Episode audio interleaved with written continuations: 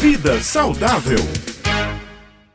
Olá, ouvintes do Jornal Estadual. Aqui é o Dr. Alan Lúcio e vamos dar início a mais uma edição da nossa coluna Vida Saudável. Bom, pessoal, partindo da ideia, da situação que a nossa cidade, o nosso estado se encontram no momento, eu não teria outro tema para discutir com vocês que não a Covid-19. E eu quero hoje passar algumas dicas de alguns alimentos que podem nos ajudar no combate a essa temível doença. Primeiro a gente precisa entender o que, que o coronavírus faz com o corpo da gente. O coronavírus, pessoal, ele é um vírus inflamatório e procoagulante. Ou seja, é um vírus que inflama, pode ser o pulmão, mas pode ser também outros órgãos do corpo, tá? Não é só o pulmão, não. E ele é um vírus procoagulante no sentido que ele favorece a formação de coágulos. E aí veja, esse coágulo pode ser no coração, tá? É por isso que a gente vê pessoas que têm a Covid e acabam infartando por conta da Covid, que acabam tendo AVC por conta da Covid, por conta de coágulos que acabam se formando no sistema sanguíneo. Tá?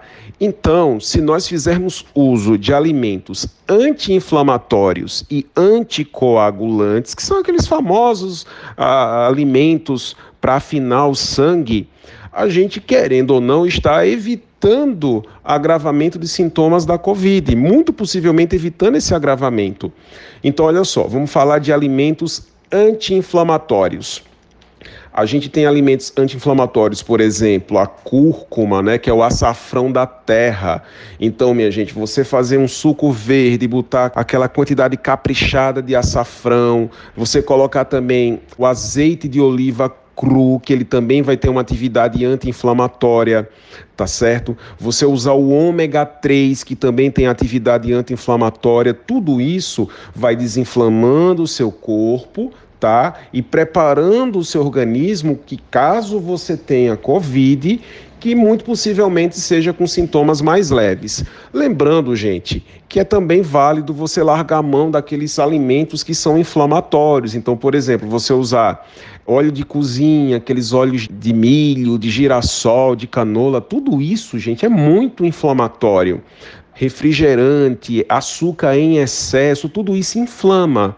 E aí, o corpo inflamado é o local perfeito para o vírus se instalar de forma mais grave. A gente pode fazer uso também de substâncias para afinar o sangue, para deixar a probabilidade da formação de coágulos menor. A gente tem, por exemplo, alimentos desse tipo: o alho, a cebola, tá? A gente tem também a canela, Tá? Esses alimentos, eles vão, como eu te disse, afinar o sangue e diminuir a probabilidade da formação de coágulos.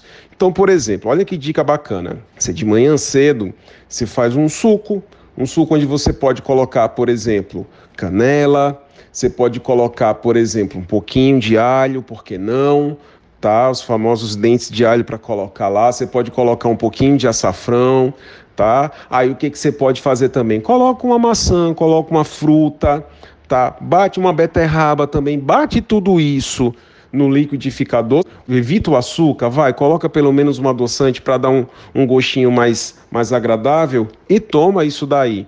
Então são pequenos hábitos, minha gente, mas que se a gente começar a, a colocar isso no nosso dia a dia, Tá, isso vai ajudar muito na nossa imunidade, muito na saúde do corpo em relação a desinflamar em relação a diminuir a probabilidade de coágulos, o que, como eu disse, pode fazer com que, caso você venha pegar a doença, que seja de forma mais leve e que passe por isso de uma forma bem mais tranquila. Um grande abraço, se cuidem e até a nossa próxima edição.